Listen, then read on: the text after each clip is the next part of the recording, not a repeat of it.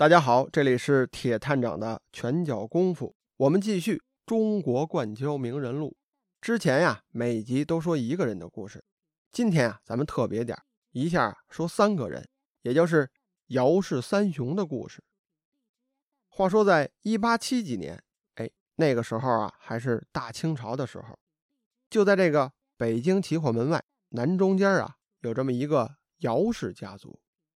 这家族里呢。兄弟三人，大哥呀叫做姚明，三哥呢叫做姚秀，还有个老兄弟叫做姚宽，是个聋哑人，江湖人称姚四虎。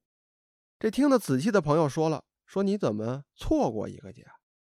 原来这个姚家二哥呀，从小夭折了，后来啊，这兄弟四人就剩这么哥仨了。说这姚家三兄弟啊，从小就酷爱武术。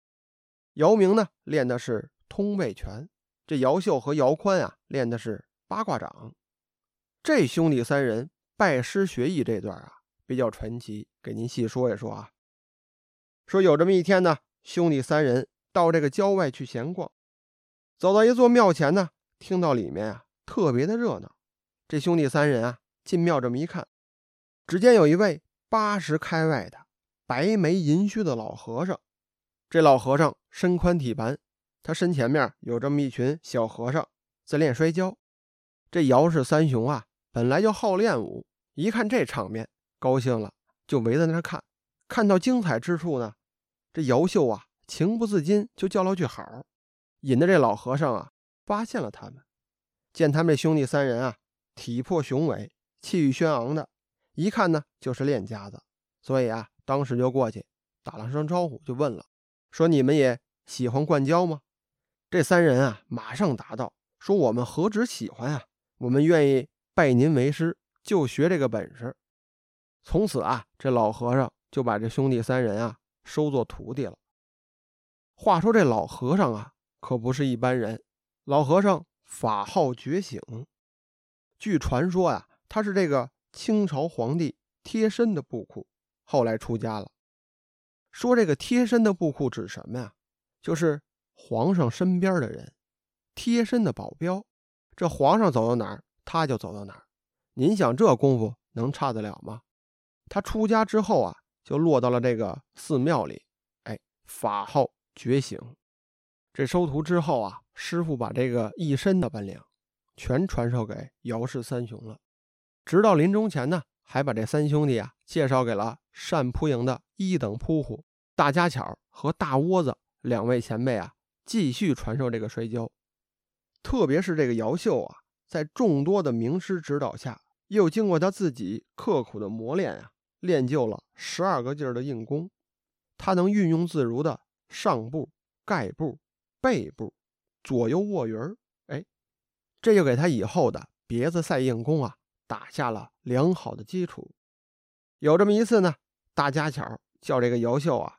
和一个叫做大包了的人二等扑虎啊，穿上搭脸撂跤。只看这个姚秀啊，一上场就倒对方的胳膊，盖大领拉着一走一按，又一撤步，这大包了就来个五心朝天。更令人惊奇的是，这个姚秀原地未动，又把这个大包了从地上给提起来了，横腿变脸，使了个别子，这三条腿朝天啊！亮腰亮腿的，在场看跤的前辈都说了：“说这姚秀的别子呀，真是赛过硬功了。”从此啊，这个姚秀的别子赛硬功就在这个交界传扬开来了。就这样，年仅二十岁的姚秀啊，就在交坛上名声大振了，而且呢，还进了单扑营，补了一个二等扑虎的差。这全家人啊，算是吃上了皇粮了。这个懂撂跤的也好，不懂撂跤的也好，这里呢，咱们要介绍一下什么叫别子。哎，这是中国教的一个技法。别子这招啊，好比这个割草的镰刀，这一条腿为轴，另一条腿啊，就像这个镰刀一样去别对方的腿。如果说这个力道够深，劲儿够大，能把这对方两条腿给从地上掀起来。之前也提到啊，姚秀这别子。横腿变脸，三条腿朝天。这三条腿朝天指的就是这别子用上之后啊，自己的一条腿，对方的两条腿，全从地面上掀起来了。就这样呢，把这个人啊掉个个摔倒在地上。由此也看出啊，这个腿上的劲儿那是得相当的好。姚秀呢就有这项本事，所以啊，人称姚秀的别子赛硬功。这姚秀撂跤啊，进了单扑营，此事呢。惊动了整个的齐货门，这姚家呀就像办喜事儿一样庆祝了一番。为了纪念这个大喜的日子呢，从此这个姚家呀开设了胶厂。这姚家胶厂啊是为了强身健体、以武会友。与天窑这个胶厂不同之处呢，它不挣钱，所以这两者呀就区别大了。一个呢论的是生意，一个呀论的是交情。自打这个姚家胶厂立起来之后，东南西北四九城的胶手啊，每晚都会聚集此地，撂胶得排队，看胶的人呢，那是人山人海。这一场交啊，撂不过来，就开辟了三个胶厂，三对胶同时摔。令人敬佩的是啊，这老大姚明，同时啊，看三对胶不发生任何的意外。他虽然撂胶啊，不如这个三兄弟姚秀。可是说功夫、谈动作、比划绊子，那是头头是道、通俗易懂啊。因此，这个姚家胶厂啊，前前后后培养出了众多的交谈名将，这和姚明的管理和教授啊是分不开的。说当时有名的都有谁呢？咱们可以啊细说一说，就会对这个姚家胶厂啊肃然起敬。说当年有这么一位，体重啊三百多斤，力大无穷。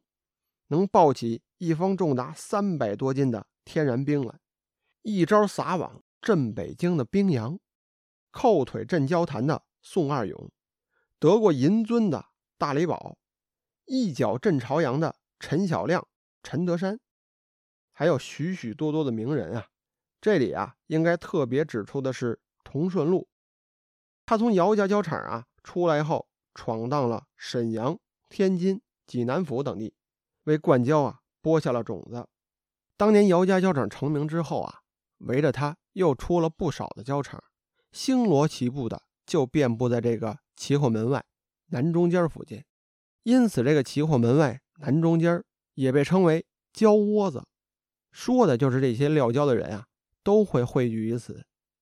说这地方具体在哪儿呢？我也给您啊做了一个实地的调查。话说这个齐化门外南中间啊。说的就是现在咱们北京市朝阳门外的南下坡，说那个地方啊，还有一个著名的南下坡清真寺，因为这个姚氏家族啊都是回族，就在这个清真寺附近，这胶厂呢也就在这周边。如果说有朋友喜欢探访历史的啊，这个唯独还存在的就是这个朝阳门外南下坡的清真寺了。您有兴趣呢，可以过来看看。说这姚氏三兄弟啊，不光是撂胶技艺比较高，这胶厂呢名扬天下，而且这哥仨呀品德还特别的好。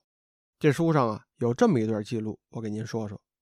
话说这个姚秀啊，在撂胶鼎盛时期，从不骄傲自满，他还有这个敬老爱幼、不衰老、不衰小的规矩。更令人敬佩的是，他还养老。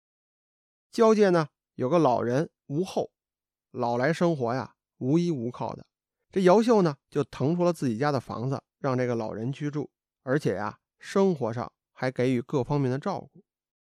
这老人啊，实在是过意不去，就说了：“说三儿啊，在摔跤方面啊，我没给你什么玩意儿，真对不起你了。”这姚秀呢，安慰老人家说了：“说您啊，别这么说，咱爷们儿啊，人不亲义亲，把您养老送终呢，是我练武的本分，您就在我这儿。”安享晚年。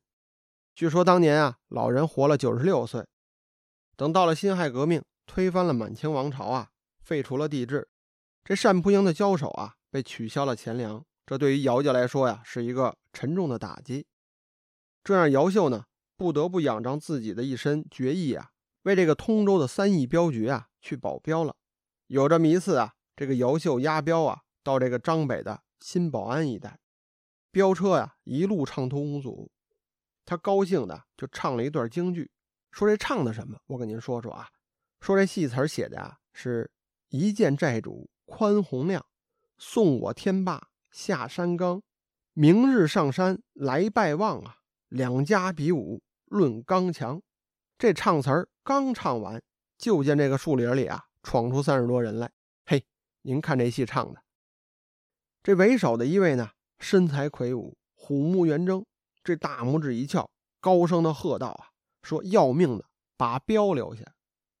这姚秀一看呢，不慌不忙的上前一抱拳，说了：“借道交友，请这位朋友呢赏姚某一碗饭吃，待回来呀，一定登门拜谢。